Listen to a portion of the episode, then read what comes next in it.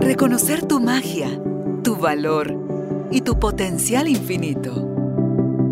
Recordar que ya eres lo que estás buscando y que hay un propósito más grande en todo lo que te sucede. Conectar con tu cuerpo, tus emociones y el poder de tu vulnerabilidad. Esto es Carolina, la mujer de hoy. Presentado por Carolina Alcázar. Un espacio creado para ti. Tribu de Almas Conscientes, bienvenidos al estudio Carolina, la mujer de hoy. Más que feliz de recibir nuevamente acá con nosotros a Julio Zelaya. Él es un expositor. Le digo yo, tú eres este dibujo que hicieron tuyo en el libro. Eres, es tan tú. Siempre Julio tiene esa energía de dar, de ser, de estar y eso se contagia, eso permea y eso se agradece. Así que hoy tengo el gusto de presentarles el libro que Julio acaba de publicar ahorita en el mes de octubre del 2023, que se llama Con todo. Y el tema que vamos a desarrollar hoy con Julio es Cierra el año con todo. Le hago yo fuera de la grabación la observación de, como dicen los mexicanos, en la vida como en los tacos, con todo. Si no, ¿Para qué? Dicen ellos. Entonces, ya nos contará Julio cómo nosotros podemos o no encontrar el camino, alimentar o no nuestra pasión y vivir un presente brillante o un presente lleno de incertidumbre del cual quisiéramos tener el control, pero señores, eso es algo que no está en nuestras manos suceder. Lo que sí está en nuestras manos suceder es cómo vamos a elegir reaccionar ante lo que la vida nos presenta cada día. Así que si quieres aprender de, del experto, le damos la bienvenida al, estudio, Julio. Feliz y agradecida de tenerte nuevamente con nosotros. Igualmente, mi querida Carolina, siempre acá. En casa nos, divertimos muchísimo y el tiempo vuela en estas conversaciones. Verdad. Y tú que siempre vienes con esa disposición, tú tienes una alegría tan natural. No sé si en algún momento tú fuiste opuesto a eso, si te llevaste tú a producir este con todo o Naciste con todo, Julio, porque hay gente que nace desde chiquito. Son estos enanos que se suben al escenario, que levantan la mano, yo seño, yo profe, y están participando y siendo el jefe o el que redacta o el que hace poesía o el que, o sea, tú fuiste siempre así, Julio. Honestamente, sí era el que participaba en todo lo que tuviera que ver con alguna cosa artística. Entonces, por ejemplo, decían el concurso de declamación, voy yo. Ah, eh, ¿Quién quiere dar el discurso del Día de la Madre? Voy yo. Eh, ¿Quién quiere participar en teatro? Voy yo. Y creo que eso tiene mucho que ver también con mi familia. Yo, mi, familia eh, es, de las primeras que trajeron el teatro a Guatemala. del lado de mi papá, el tema artístico era súper común. Eh, en, los, en los días de familiares, de declamar, de cantar, de que alguien sacaba la guitarra, de, hacer eh, obras de teatro improvisadas, de contar chistes. Entonces, siempre el tema artístico me acompañó toda mi vida. Ahora es fácil uno empezar a pensar, bueno, entonces yo tengo que hacer eso. Y te prometo que cuando yo crecía, yo decía, bueno, ¿qué será lo que tengo que hacer? ¿Será que me voy a dedicar a, cantar o al teatro o a la comedia? Porque todo eso me encantaba. Yo recuerdo haber crecido y mi papá me llevaba los jueves a la orquesta sinfónica que solían tener los jueves programas eh, todos los jueves. Y yo me disfruta. Tú no te imaginas, bueno, y ahora de, de adulto, ahora llevo a mis hijos a ver alguna orquesta y me lo gozo con ellos, ¿verdad? O sea, como que eso uno va teniendo ciertas claves en la vida de lo que te gusta. Así que tal vez sí te diría que cada cosa que me fuiste describiendo, sí, me encantaba, pero no siempre fue tan claro lo que quería hacer, cómo combinarlo. Porque si tú ves lo que hoy hago, combino múltiples cosas de eso. O sea, yo doy una conferencia y me transformo en, a veces cuento chistes, a veces cuento eh, anécdotas, o sea, cuando escribo. Tú no te imaginas cuando escribo. Incluso este libro, mis hijos un día me, vieron en el estudio, les digo, mis amores, me voy a dedicar a escribir. Eh, me metí como a mediodía y cuando sentí salí, y eran como las 8 de la noche. Y te prometo que no sentí el tiempo. Y mis hijos, papi, pensamos que te habías dormido o algo adentro. Pero creo que de eso se trata también la vida. Encontrar esas actividades en donde uno siente que el tiempo no pasa, donde se siente rapidísimo y uno dice, de pronto pasó el tiempo y me sentí tan vivo. Así que siempre eso me ha encantado. Y curiosamente, tú que me conoces desde hace, de hace varios años, yo siempre he hablado del tema de propósito, siempre he hablado de, vivir eso que nos apasiona, de los talentos, pero me preguntaba alguien de mi equipo, mira, pero de eso no tienes libro y nunca has escrito de ese tema. Yo le digo, no, pero es lo que hablo toda la vida. Y, sí, pero ¿cómo se hace? Y ese cómo quizá no estaba tan claro. Y decía, bueno, lo vamos a hacer. Y la razón de haberlo publicado incluso en el Día del Niño, que ese día salió con una canción, con un podcast, con muchas cosas. También cantas.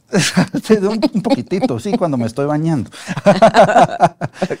pero, esa, eh, si tú te das cuenta, incluso en ese lanzamiento está todo el tema artístico, de decir lo vamos a hacer de una forma distinta, pero ¿por qué el Día del Niño? Hay una pregunta base que me gustaría hacerle a todos quienes nos ven y nos escuchan hoy. Si el niño de ayer estaría orgulloso del adulto en el que nos hemos convertido. Muchas veces la respuesta es no, otras veces es sí.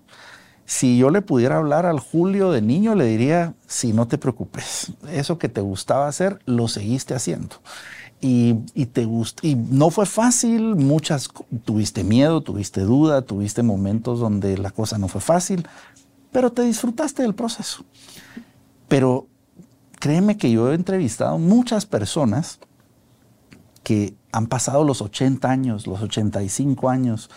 Es un grupo que a mí me fascina conversar con ellos y siempre que puedo, porque digo, bueno, ¿qué harían diferente si pudieran retroceder el tiempo? Y encuentro diversas respuestas, pero hay una pregunta que siempre tiene la misma respuesta y es la que más he encontrado en común. Y te la parafraseo de la siguiente forma. Te vas a arrepentir más de lo que no hiciste que de lo que sí hiciste. Así que no te quedes con la duda. Y creo que de eso se trata esta, esta propuesta, se trata de que podamos pensar en nuestro propósito si tú ves las tres frases que dice, encuentra tu camino, todos nos podemos perder. Yo mismo te confieso que me he perdido muchas veces en confundir la meta con el camino. Y me ha pasado, incluso el libro empieza con una confesión y dice, confieso que cuando escribo esto me siento cansado. Y, hubo un punto de inflexión donde yo había formado una escuela de negocios que ha hablado de esto toda mi vida. Pero el día en que ya estuve en la graduación, di el discurso de graduación a los graduandos.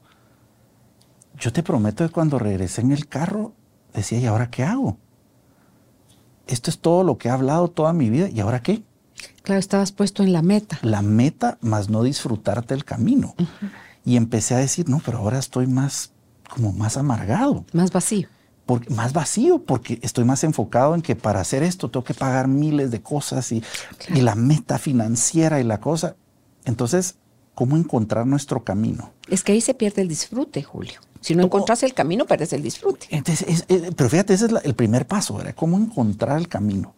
Lo segundo, ¿cómo alimentar nuestra pasión? Todos tenemos cosas que nos apasionan. Y siempre me gusta decir que la pasión es sufrimiento, eso, es lo que significa la palabra. Pero ¿qué es aquello que tu alma necesita para sentirse vivo o viva? ¿Qué es eso que si no lo hacemos sufrimos? Hay una causa que todos tenemos mm. y que sufrimos por eso. Tu vocación, el llamado de tu alma. Yo te apuesto que si tú no pudieras comunicar, tú ah. te sientes... Sí. Porque yo te conozco de tantos años que eso es parte de tu pasión. Y diría mi marido, así solo con que te marren las manos ya te callaron la boca, Carolina.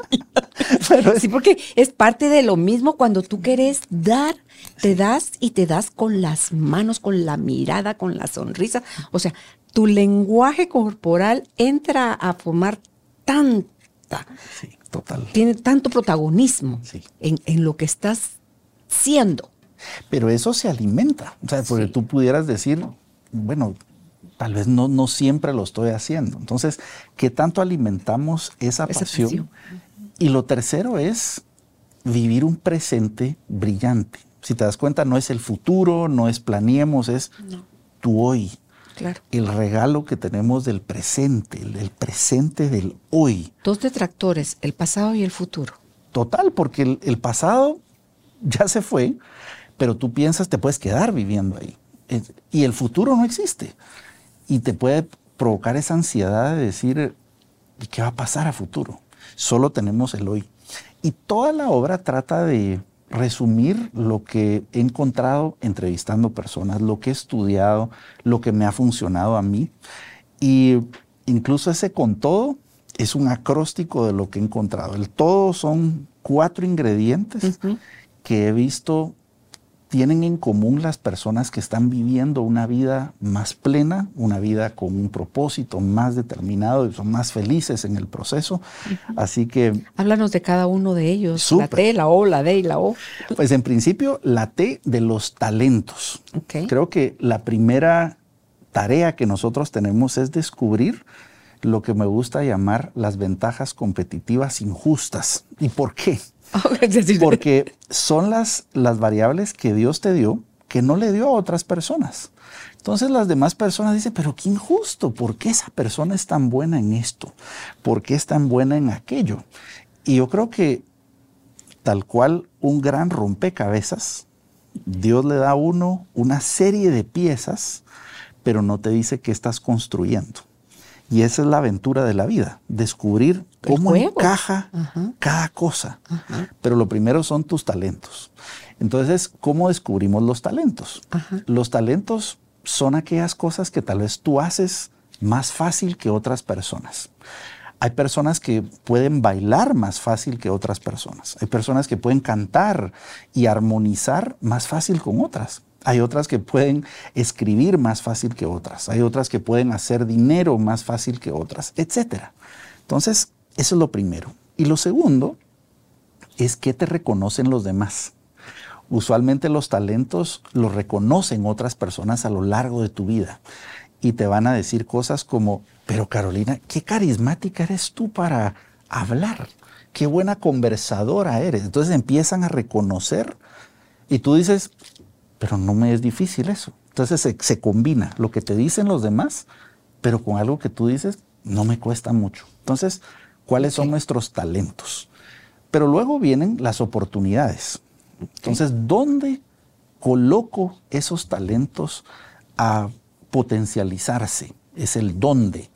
Y esas oportunidades a veces están frente a nosotros y no las hemos visto. Eso es en dónde nací, cómo es mi familia, dónde trabajo, todas las oportunidades. Y luego, cuáles yo puedo crear.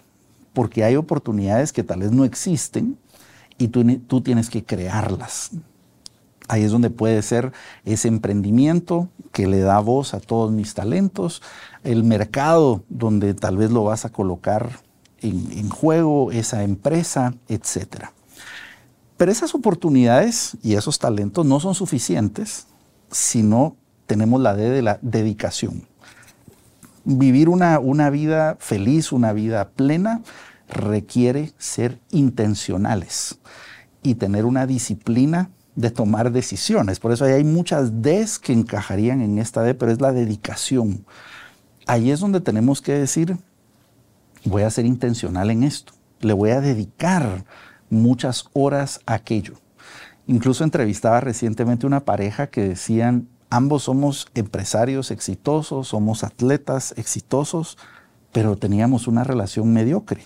Hasta que decidimos que íbamos a dedicarle a nuestra relación lo mismo que hacíamos en la empresa y en el, y en el deporte, entonces íbamos a ser exitosos. Entonces es la dedicación. Y finalmente, la O del optimismo. ¿Y qué significa esto? No estoy proponiendo, por supuesto, ser irrealistas y vivir en un mundo utópico, sino que el optimismo se puede entrenar. Y está comprobado que las personas que hablan desde la posibilidad, que, que dicen, esto va a ser así, esto, ocurren cosas y hay diversas explicaciones para ello, pero eso se entrena, se entrena. ¿Cómo puedo ser más optimista ante lo que estoy viviendo? Lo cual no quiere decir dejar de ser realista, pero yo puedo reconocer una realidad, pero creer que hay algo mejor que viene y optar construir esa mejor realidad. Entonces, con todo, significa eso, vivir nuestros talentos, encontrar y construir oportunidades, dedicarnos con mucha disciplina a, esas, a esa vida que nos encanta, nos apasiona y siempre tener un tema de optimismo, que podemos trabajar y podemos decidir ver la misma realidad con dos ópticas distintas. Y cuando uno aplica eso en su vida, Julio, te das cuenta, porque ahorita mi mente se fue un momentito mientras te escuchaba a cuando estábamos conversando fuera de la grabación, que me contaste de los planes y la ilusión que tienen con tu familia, con tus hijos, de viajar el año entrante para celebrar los 15 años de tu hijo mayor. Entonces, y te oía y, y te dije para cerrar esa conversación, lo vas a hacer, o sea, lo vas a lograr, lo veo, o sea, ya me dejaron verlo, o sea, veo realizado eso que tú tienes como un sueño ahorita con tu familia. Entonces, yo veo mis cosas así. Yo no sé cómo, no sé cuándo, eh, no forzo a la vida a que de esta o de esta forma tiene que ser. Entonces la vida me sorprende. La vida es tan de al pelo, Julio, pero tan de al pelo, que te tiene siempre cada día un regalo, pero nada más te pide que estés atento, porque si no va a pasar frente a tus narices y no lo vas a poder disfrutar, ¿verdad? Entonces, eso que te deseo a ti es lo que me deseo a mí. Entonces, por eso es que me sale fácil decirte los buenos augurios para ese proyecto que tienes con tu familia para el año entrante. Entonces, porque creo que vivimos en un mundo de posibilidades y de abundancia, que el que no las toma es porque está teniendo su mirada puesta en la carencia en todo lo que no le está gustando, porque se está comparando, porque está envidiando. Cuando tú decías hace un rato que me quedé y todavía me está haciendo tú en el cerebro, te juro, lo que dijiste que las ventajas competitivas que eh, injustas. Eh, pues, las ventajas competitivas que son para otros injustas, ¿verdad? Entonces digo yo, pero si yo quiero que solo a mí me pase el bien, por eso es cuando algo no me gusta voy a entrar a la queja, al reclamo. Pero yo no es cierto. Si nosotros, Julio, vivimos en un, un estado de completud, o sea, nos completamos no porque estemos vacíos o carentes, sino porque tú tienes unos talentos, yo tengo otros. Tati tiene otros talentos, Judith tiene otros.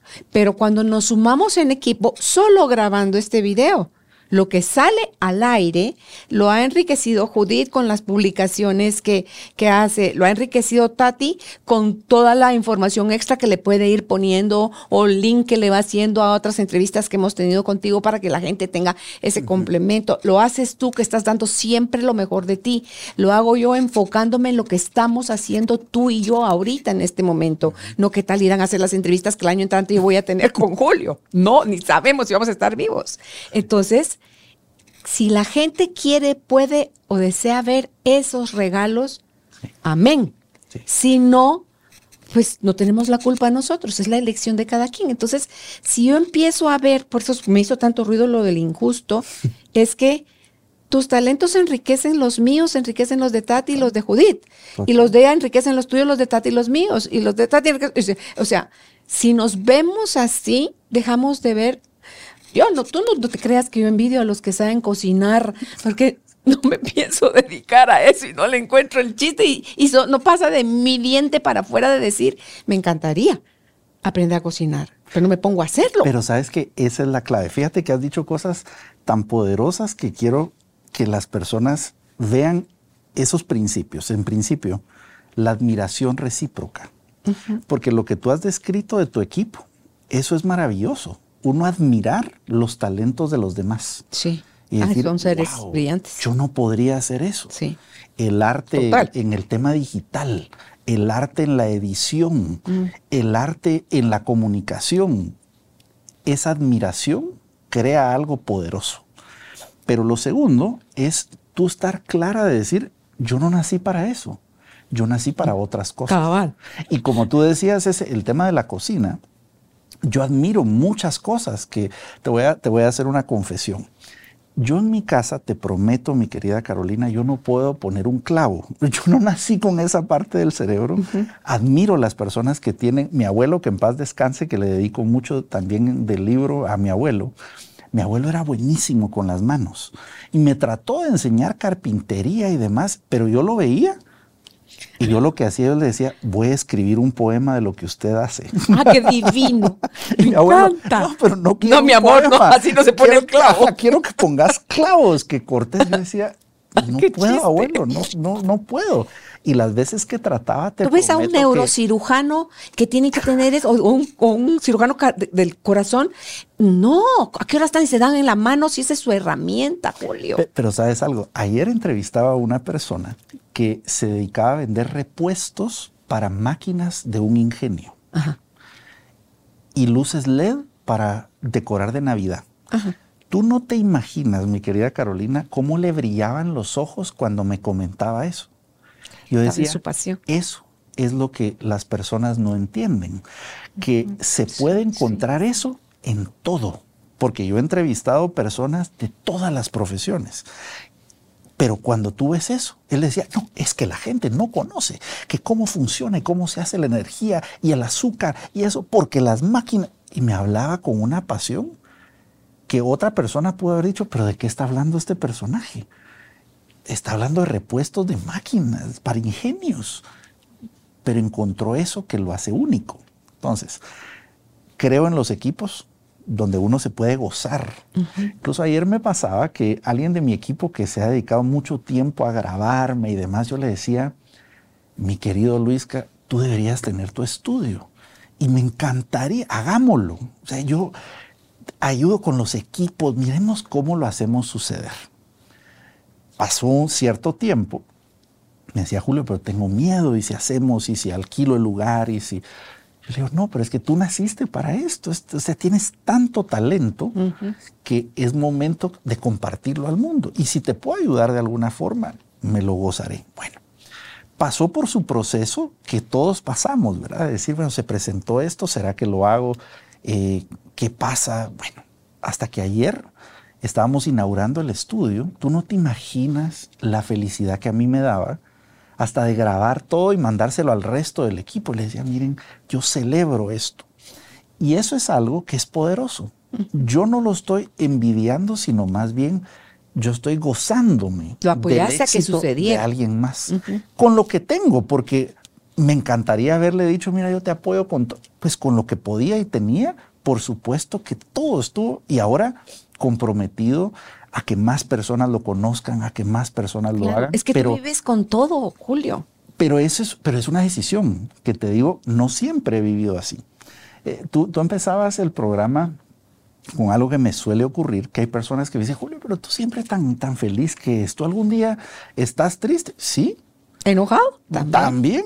Pero aquí es donde viene la clave. Yo incluso lo digo en el libro, mi familia misma me lo dice, ¿verdad? Que yo tengo una regla que digo, bueno, si hoy me siento triste, pero va a durar esto 24 horas máximo. Mañana será un nuevo día y mañana todo es nuevo. Entonces sí, cuando me siento triste, lo vivo. O sea, pero cuando te digo lo vivo, y digo, bueno, porque estoy triste. Y si tengo que llorar, lloro. Y si tengo que, escribo y también digo, y como que le hago cartas también a Dios, ¿verdad? Mira, ¿por qué me está pasando? ¿Por qué me siento así? Esto no me pareció justo y por qué. Pero digo, solo tengo 24 horas. O sea que estas 24 horas vamos a sacar todo lo que tengo, lo voy a tratar de entender y al día siguiente vamos a ver qué hacemos. Así ha sido en los momentos más duros. ¿verdad? Hay momentos donde he tenido que procesar muchas más veces las cosas. Pero me permito sentir con autenticidad Eso es clave.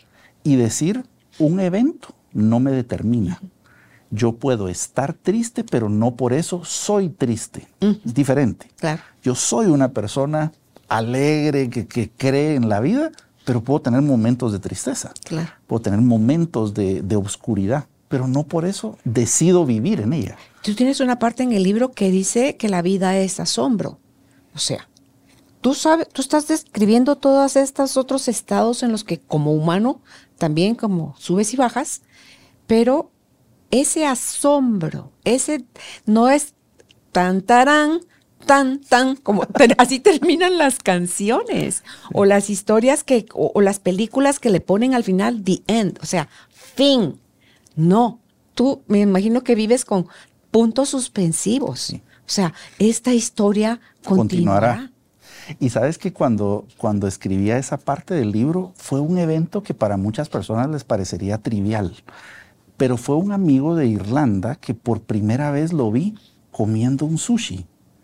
Pero esta persona, estábamos en un congreso y esta persona dijo, no, yo voy a probar esto por primera vez. Pero ver su rostro de, deleitarse una comida y de, vivir una primera experiencia. Y eso es lo que vamos perdiendo con la vida. Porque tal cual, tal cual diríamos, todo se puede vivir como si todo es un milagro o como si nada es un milagro, pero es una decisión. Y cuando somos niños, todo nos asombra todo. Y empezar, wow, wow, wow. Pero eso se va perdiendo. Porque se va perdiendo la inocencia, la ingenuidad. Y vamos, y vamos tal vez queriendo más estímulos. A mí me llama la atención cuando vemos incluso los eventos de tecnología. A mí me encanta la tecnología y veo cuando las empresas de tecnología lanzan las cosas, cada vez me asombran menos. Y yo mismo digo, pero Dios mío, lo que acaban de decir en otra época es revolucionario. ¿Por qué vamos perdiendo esa capacidad de asombro? Porque por un lado estamos en una época de mucha abundancia que la humanidad no había tenido antes.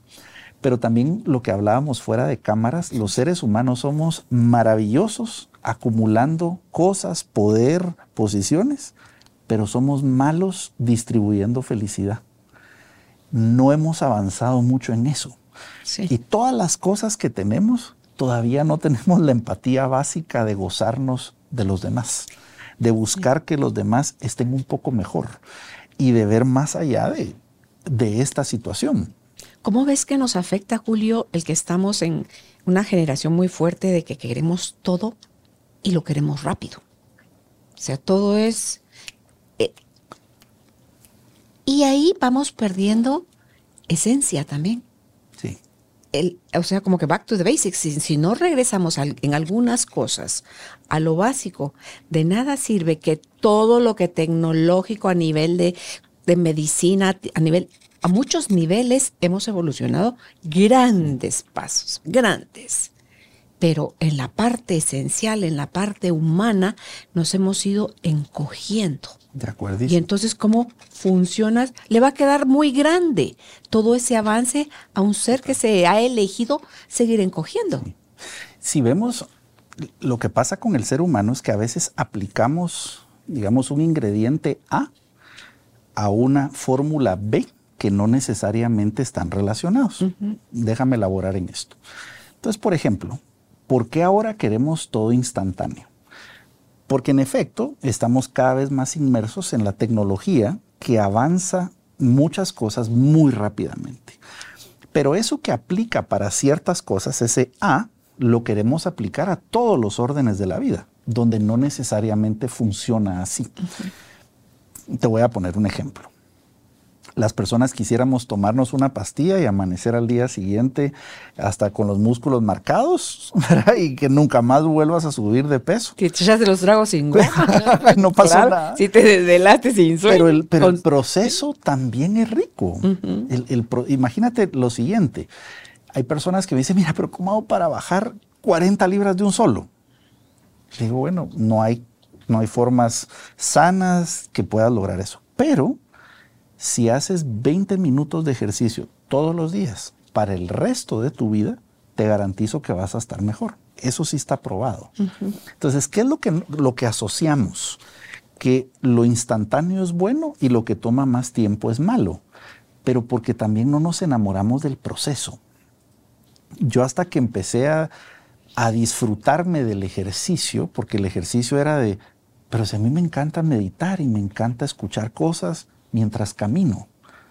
Entonces lo empezaba a hacer, ya no era sufrimiento, ya no era suplicio, sino, ah, qué rico, este es mi tiempo para... Pero resulta que estaba haciendo ejercicio.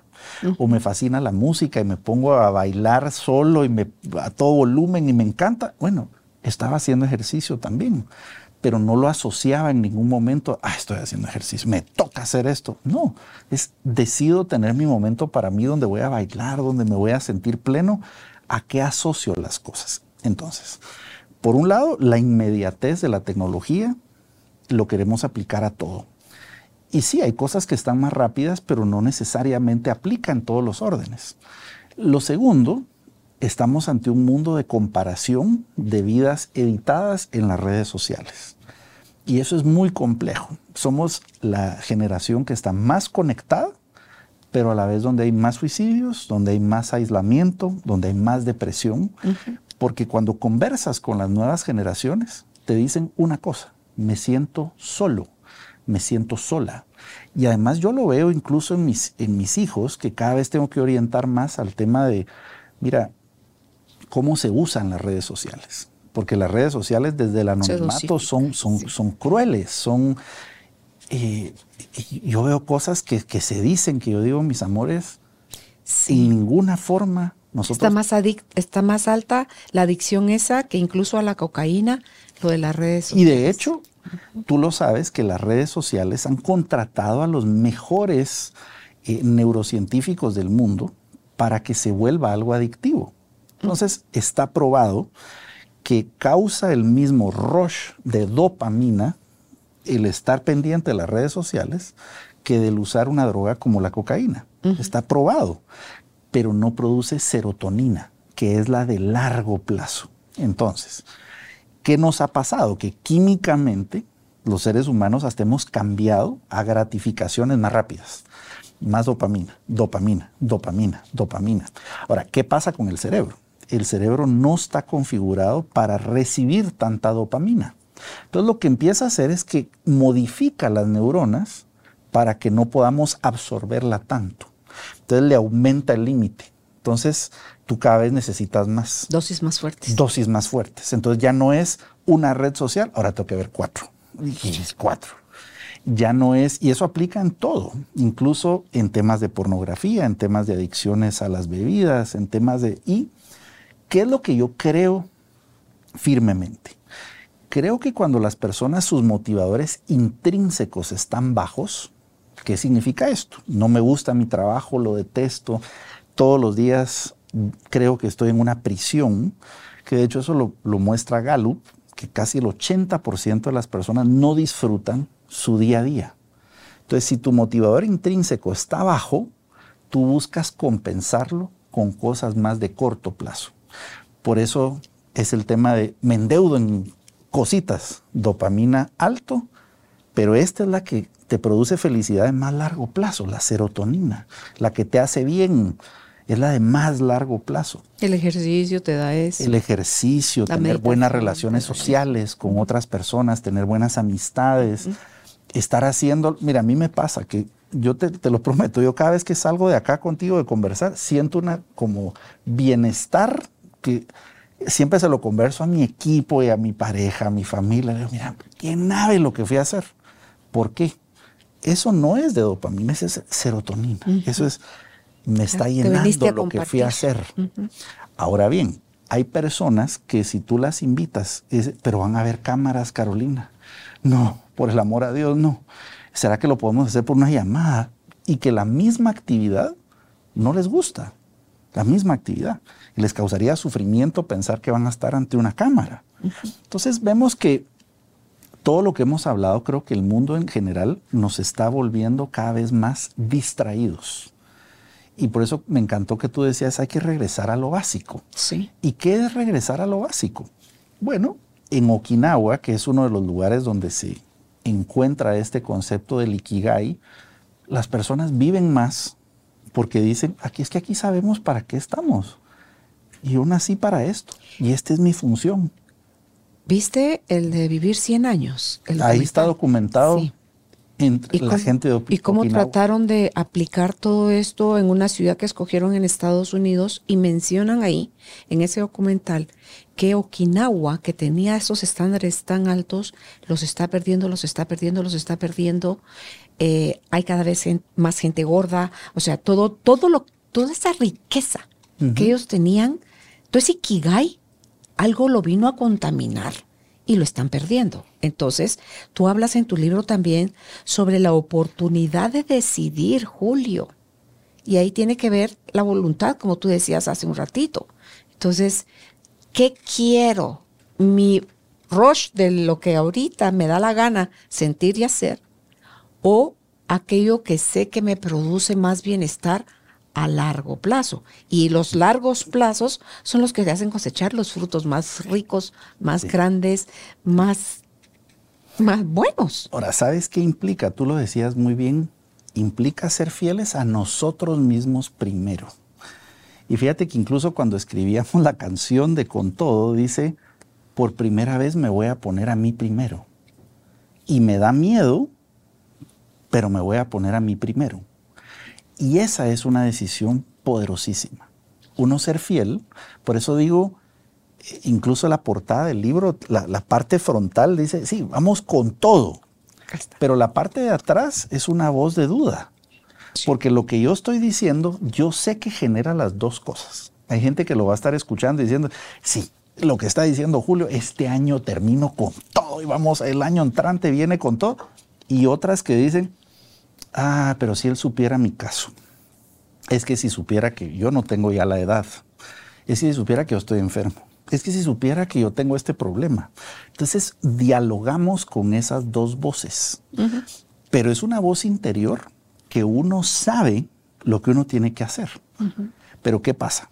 Esa voz interior se va apagando por escuchar a los demás, por estar en las redes sociales, por estar, como diría Pink Floyd en su canción, cómodamente adormecidos. Por eso mucho del, del llamado que yo hago a las personas es despierta. ¿Pero qué significa despierta? Es sé fiel a lo que tú quieres hacer A tu Ikigai. a tu propio Ikigai. Y eso es a pesar de muchas cosas.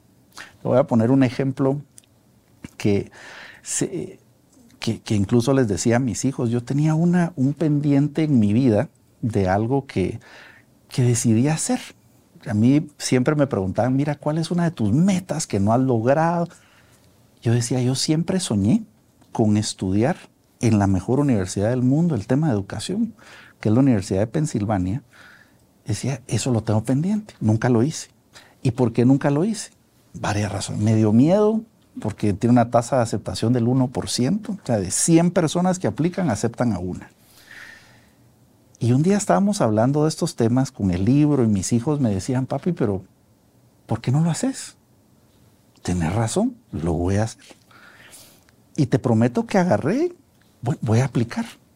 Y acabo de terminar la aplicación, me tomó como cuatro meses a mandar todas las cosas y ahora simplemente estoy esperando, pero ya no me quedé con la duda. ¿Y es presencial o puedes hacerlo en Es, línea? es presencial una parte, otra parte que es, o sea, sí se puede combinar con, con la vida. Pero incluso me fui a Pensilvania recientemente a entrevistarme con la gente y me dice, ¿y usted ya lo aceptaron? No, pero veo que la bandera de aquí. Guatemala no está ahí, así que yo creo que voy a ser el primer regresado.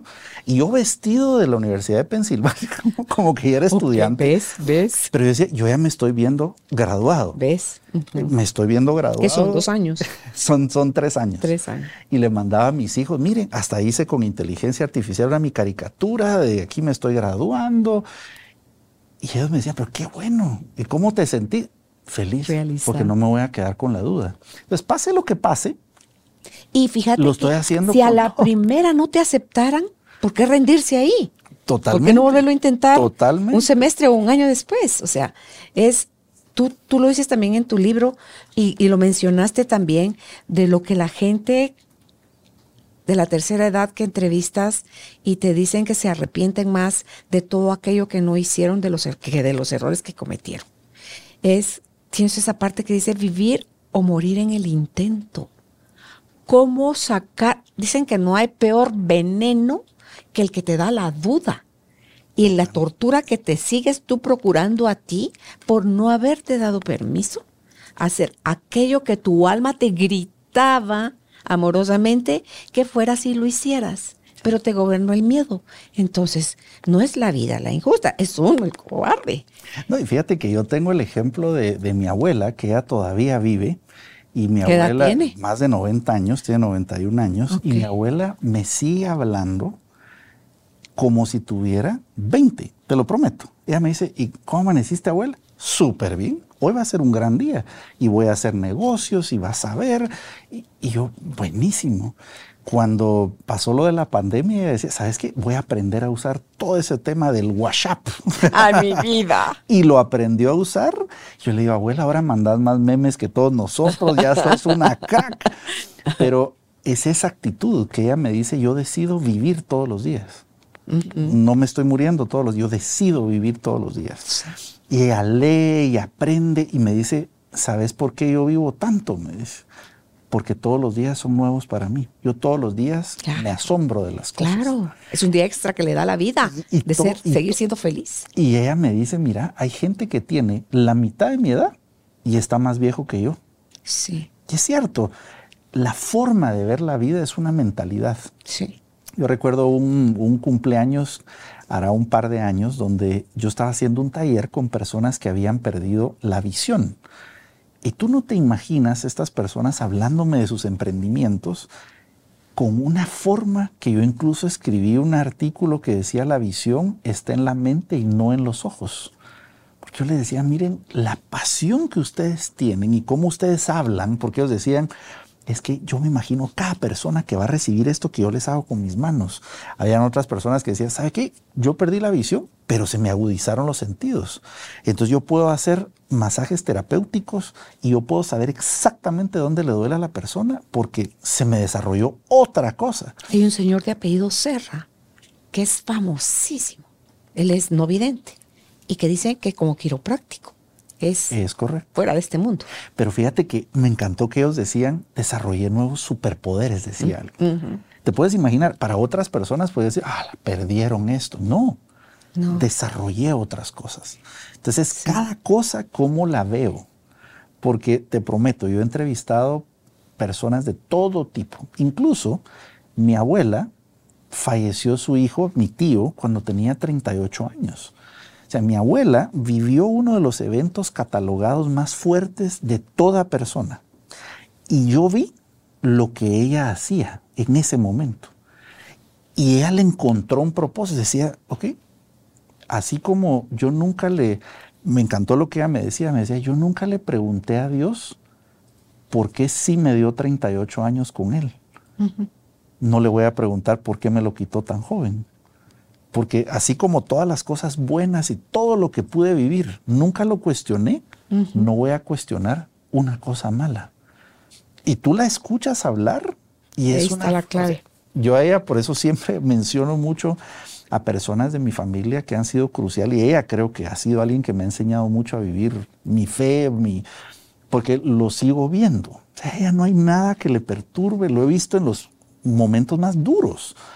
Hasta de cuando mi abuelo murió, mi abuelo murió durmiendo de ochenta y tantos años y te prometo, eh, yo hablo de mi abuelo en el libro, eh, mi abuelo estaba nítido, o sea, todos decíamos, él va a ser el último, porque, y así es la vida, de pronto, viendo una película, se quedó dormido Qué rico. y ahí se quedó. Qué rico.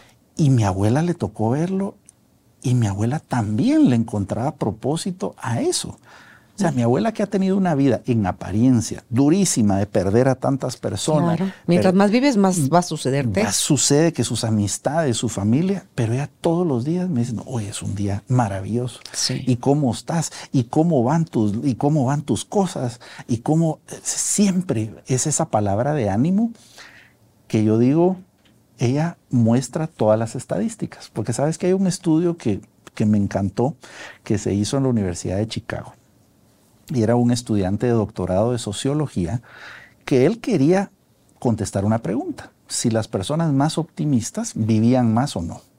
Pero ¿cómo probó esa, ese cuestionamiento? Resulta que antes en los, en los conventos las, las monjas tenían que escribir un diario como parte del protocolo de estar en el convento. Y él encontró todos los cuadernos de cientos de años y lo que pudo hacer es traducir todas las palabras, hace, las digitaliza y lo que hizo fue correlacionarlas con cuántos años vivían. Entonces decía, bueno, tenemos persona A, todo lo que escribe es positivo desde la posibilidad y qué bueno y qué excelente. Persona B solo habla de problemas, de desgracias, de cosas. ¿Quién vivió más? Contundentemente. Ah, La A vivía hasta 20 años más. Entonces imagínate, sí. ¿qué hacían diferente? Eran, comían lo mismo, vivían lo mismo, ambas tenían un llamado igual porque estaban en el mismo convento, pero un grupo decidía hablar diferente, decidía ver la vida con todo. Y La esa es veían. una decisión poderosa que hasta te puede dar 20 años de vida. Claro, claro. Está la historia esta del cementerio donde llevan a alguien y dice, pero aquí, después de caminar un rato y estar viendo lápidas, dice, pero aquí toda la gente que está enterrada acá murió muy joven. Decían 8 años, 12 años, 17 años. Entonces, le dice es que lo que dice ahí, esos años que dice, es el tiempo sumado que esa persona eligió ser feliz. Me encanta. No contaba el resto del tiempo que no estaban siendo felices. Dice, feliz no es aquel que le está pasando cosas buenas. Feliz es aquel que decide hacer algo bueno con eso que le está pasando. Entonces, tú dices, ¿me sigo quejando? ¿O sigo aprovechando las oportunidades que la vida me da? Tuve la oportunidad de conocer a doña Carmen, maravillosa señora de 88 años, con la que viajamos a Boston. Álvaro iba en medio yo y doña Carmen. Entonces me pareció linda físicamente. Y lo primero que le digo es su edad. ¿Qué edad tiene usted? ¿Cómo se llama y cuál es su edad? Entonces me dice, me llamo Carmen y tengo 88 años y viene con alguien más. No, no, no, no, no. Yo viajo sola. Colombiana, paisa. Dice ella, mira, eran carcajadas, Julio, las que yo llevaba con doña Carmen en nuestra conversación, porque la claridad que tenía en su mente esa señora. Y le dije, mire, y tiene hijos. ¿Cuántos me calcula? Échele un buen número a cuántos hijos calcula que tuve yo. Entonces dice, muchos, le digo yo, sí, ocho. Dice, suelta la carcajada. 19. Yo, ¿qué? Padre. ¿Con el mismo esposo? Sí, con el mismo. Entonces, ¿tuvo gemelos rizos? No, fueron 19 partos individuales. ¿Todos viven? No. ¿A usted, se le ha, usted ha muerto, se le ha muerto un hijo? Me dice, no. Eso es de los dolores más grandes que la vida nos presenta. A mí se me han muerto seis. Dice, pero yo, y lo anoté aquí porque tú lo decías, no cuestionar a la vida, que es algo que hace tu abuelita. Doña Carmen tampoco cuestiona a la vida. ¿Qué hace uno, mija? Me dice, abraza su dolor, lo vive, se entrega a la vida nuevamente y pa'lante. Dice, porque si no, la vida acaba con uno.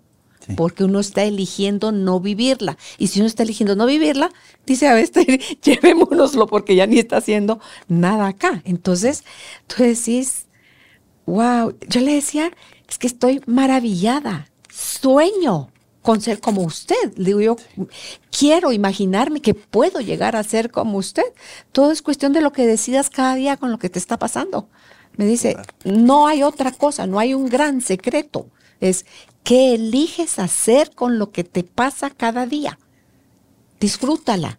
Me dice, ahí está el secreto, agradecela, bendícela. Entonces tiene hijos en Estados Unidos, tiene hijos en Colombia. Y ella, su sueño era ir a Israel, a Jerusalén, y le dice, había hecho sus ahorros porque los hijos de diferentes partes le mandan su dinero y ahí es donde ella tiene su plata. Pero yo ahorro, mija, yo quiero viajar. Pero, o sea, yo no necesito que viaje nadie conmigo si yo puedo solita. Entonces tú decís, hay ikigai, hay alegría, hay gratitud, Sí. Julio. Viven, yo creo que estas personas son, y tú hablas en tu libro, si nos quieres hablar de eso también, por favor, el estar en un estado de alta definición, Julio. Para los que no saben cómo, cómo llegamos a vivir una vida en alta definición. Mira, a mí, a mí siempre me encantan las, las analogías Y yo siempre he visto que la vida es como cuando tú tienes unos lentes. Tú te puedes colocar unos lentes que te, que te hacen ver todo difuso y tú en realidad dejas de ver si tú te colocaras unos lentes que te, que te hacen que todo lo veas en baja definición, te opacan, llega un momento donde ya no sabes si son los lentes o si es la realidad la que en realidad está difusa. ¿Y qué pasaría si de pronto, tal cual cuando recuerdo haberme operado los ojos, que, yo tenía una, una miopía fuerte y me operé y de pronto empecé a ver todo en alta definición? decía, todo se mira con más luz, con más colores, pero a la vez uno decide verlo de esa forma. Recientemente hablaba con, con mi hijo Juan Ignacio, que está por cumplir 15 años, y me empieza a hablar de ese descubrir, y me decía algo que me pareció muy profundo, y me decía, papi, ¿y qué tal si pronto voy a vivir mi primer beso? Ay, mi vida. Y yo le decía, mi amor, ¿cómo lo vas a disfrutar si eso ocurriera? Porque eso es ese asombro de las primeras oportunidades, ¿verdad? De las primeras veces que uno experimenta algo. Y escucharlo hablar de esa anticipación, eso, y qué pasaría si, y esto que estoy viviendo, yo decía, qué maravilloso esa capacidad de asombro. Él está viendo la vida desde esa alta definición, donde, ¿cómo se hace una alta definición? es simple, o sea, las cámaras que estamos usando, ¿cómo hacen? Le toman más fotos a un mismo momento. Entonces, ¿cómo aplicar eso en la vida? Si tú estás viviendo este momento, tómale más fotos a eso. Mm, con todos los sentidos. Vívelo con todo. Es decir, que estoy disfrutando este regalo que hoy tengo. Porque es increíble. A veces yo lo he visto con personas que me dicen, mira Julio, si yo solo tuviera un poco más de salud. Y a veces quienes estamos viendo esto, escuchando esto, tenemos todo en ese momento. Y hay personas que dicen, yo solo quisiera poder estar sin tanto dolor en, esto. En esto sin... y, hay, momentos que son más fuertes que otros en la vida. Pero incluso te puedo decir, incluso en familia cercana, yo menciono casos así, donde hemos tenido un mismo diagnóstico de una enfermedad fuerte y personas que lo vieron desde los lentes de la oscuridad, de, ah, bueno, ya me voy a morir. Esos son unos lentes que uno se coloca. Y uno empieza a decir, bueno, entonces ya se acabó. Y escuchar, aquí lo menciono con nombre y apellido a mi papá, que mi papá, recuerdo haber escuchado a los médicos decirle en Estados Unidos, mire, le quedan tres meses de vida, y este es un cáncer terminal, eh, así que disfrútate a tu papá. Así, sin anestesia, me dijeron la cosa. Yo le veo la cara a mi papá y me dice, bueno, pues que usted no tenga la cura no quiere decir que esto sea así. Así que no se preocupe. Usted va a ver que no va a ser así. Yo voy a decidir vivir. Y me recuerdo que empecé a ver lo que empezó a hacer y a, y a cambiar muchas cosas mi papá está más sano que yo, tiene más de dos años de haber escuchado esos famosos tres meses, está en remisión y maravillosamente bien, pero decide vivir. Y, la, y eso yo lo aprendo, porque yo, yo he aprendido de, de, esos mentores que he tenido, que dije, en esos son los momentos donde uno ve de qué está hecho uno. Porque él pudo haberse desmoronado ahí y decir, bueno, se acabó y lo que me están Y yo lo veía, te lo prometo, yo mismo veía la, la imagen donde estaba el, el, cáncer, yo mismo lo estaba viendo. O sea, no era un tema de que era un mal diagnóstico, yo lo estaba viendo. En una de las mejores clínicas de Estados Unidos, yo lo estaba viendo y decía, Dios mío, ¿y ahora qué hacemos con esto? Y a la vez yo mismo le dije, bueno, papá, si son tres meses, no los vamos a gozar. Así que vamos a compactar los años. ¿Qué quieres hacer?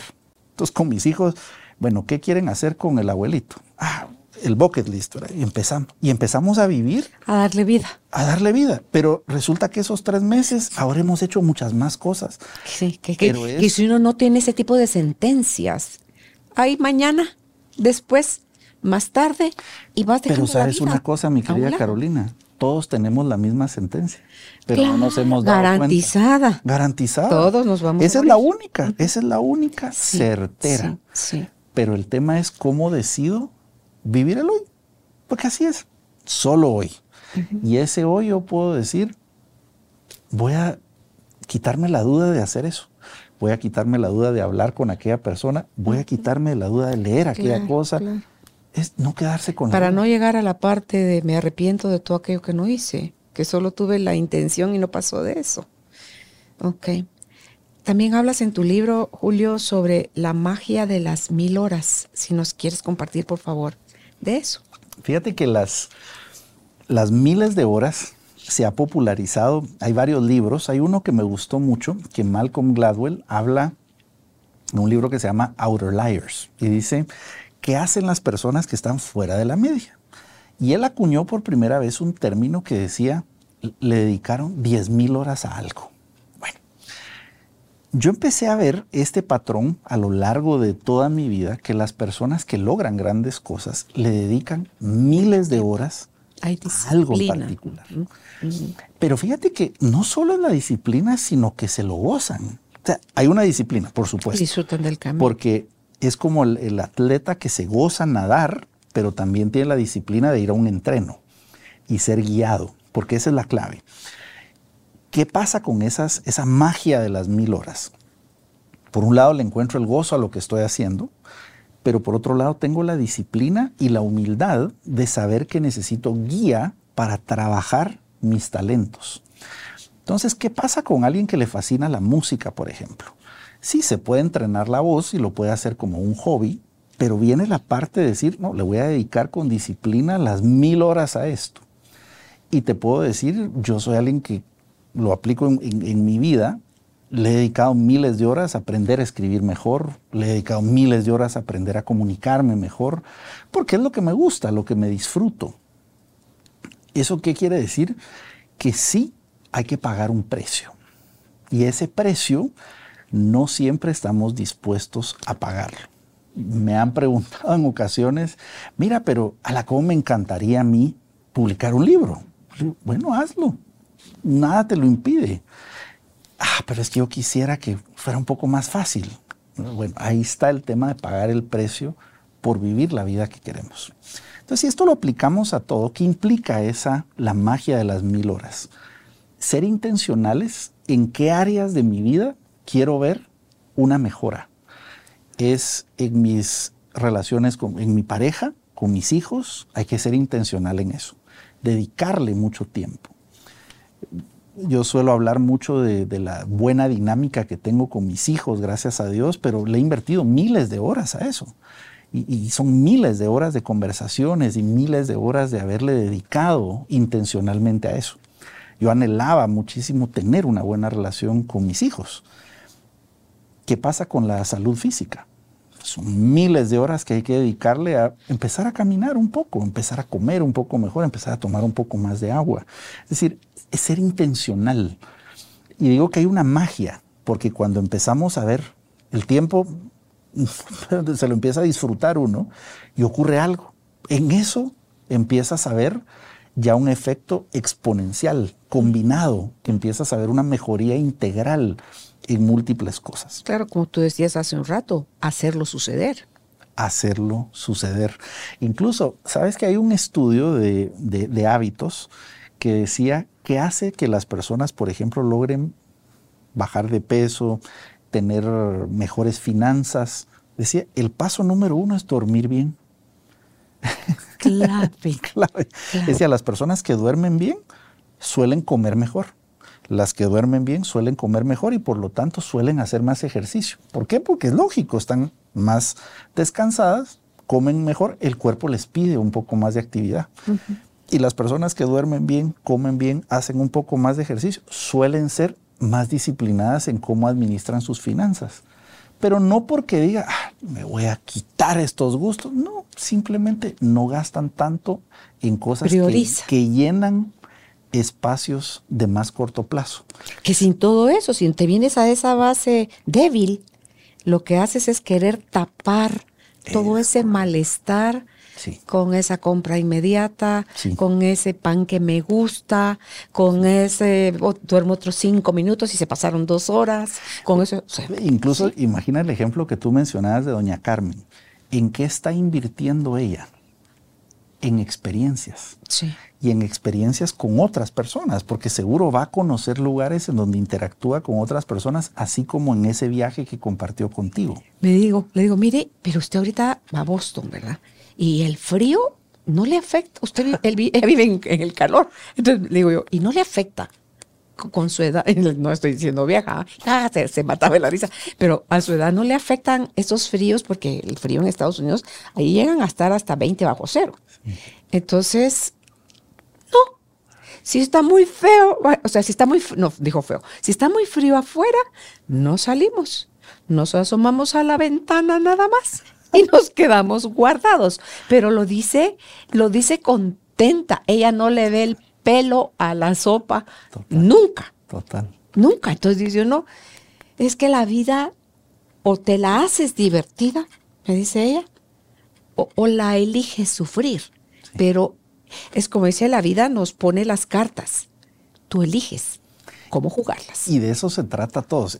Podemos invertirle las mil horas a algo en particular, que es voy a dedicarme a viajar, a disfrutar, a, a conocer más personas, voy a dedicarme a estas relaciones que son importantes o a cosas más de corto plazo. Porque lo que gastamos en un teléfono, en un carro, en una cosa, se deprecia, dura muy poco. Está comprobado que cuando se gasta en cosas, la felicidad percibida es hasta de seis meses como máximo.